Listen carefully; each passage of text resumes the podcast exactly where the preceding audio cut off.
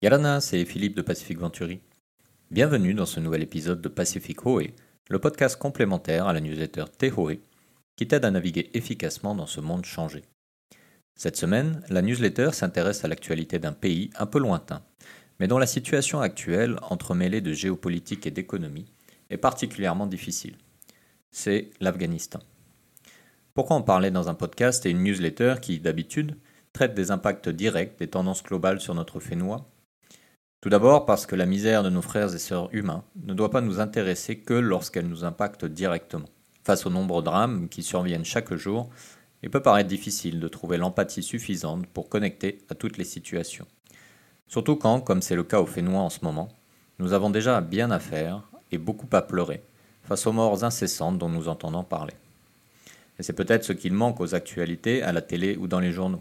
Cette capacité à vraiment ressentir quelque chose parce que l'on se sent proche de la situation ou des personnes qui la subissent. Alors laisse-moi te parler de Daoud, Saed Daoud Amin.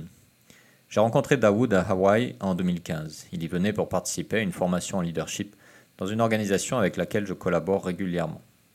Daoud parle couramment le français car il a étudié à Sciences Po Paris. Il a vécu hors de son pays pendant quelques années et y était revenu depuis peu. Daoud est un diplomate, mais c'est aussi un mari et un père de famille. Un père qui souhaite le meilleur pour ses enfants, pour son épouse et pour lui. Et qui est aujourd'hui à Kaboul, sa ville, son pays, qu'il aime comme tu peux aimer toi ton pays. Mais une ville et un pays dont l'avenir est plus qu'incertain. Daoud a passé sa vie dans un pays en guerre. Plusieurs fois, il me racontait par Messenger comment il gérait les attaques terroristes. Il a de la chance de ne pas en avoir été victime. Ces derniers jours, plusieurs de ses amis du monde entier, nous avons tâché de rentrer en contact avec lui. Fort heureusement, nous avons eu de ses nouvelles. Voici le plus récent message que j'ai reçu de lui. Oui, malheureusement, le pays est en train de traverser une période encore difficile et pleine d'incertitudes. La seule note positive à l'heure actuelle est que la sécurité est plus ou moins assurée, à l'exception de la zone aéroportuaire où le processus d'évacuation des travailleurs étrangers est toujours en cours. Tout va bien de notre côté, nous sommes en sécurité à Kaboul. C'est un mélange de sentiments positifs et négatifs dans la population en ce moment, quant à ce qu'il adviendra les prochains jours et dans le futur. J'espère que tout ira pour le mieux. Ce message m'a fait plaisir, mais il est également poignant. Car pour moi, la crise a un visage, un visage amical, celui d'une personne avec qui j'ai des souvenirs, avec qui j'ai échangé, sur tout et sur rien. les actualités à la télé me montrent un pays, son pays, voué à la destruction, à la misère et à l'incertitude.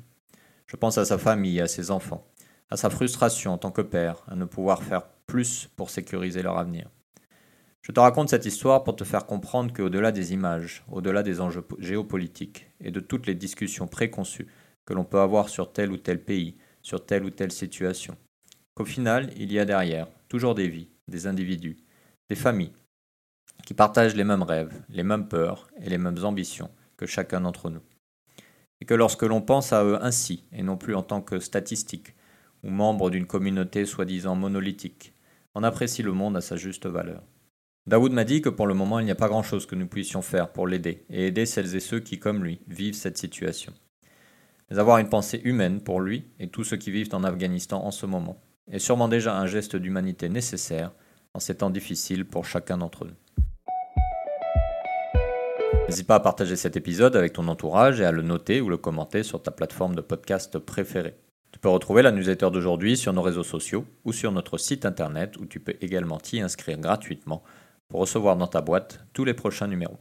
Tu peux découvrir également tous nos podcasts et nos services sur notre site internet www.pacificventuri.com. À la semaine prochaine pour un nouvel épisode, un nouveau thème. D'ici là, prends bien soin de toi. Nana.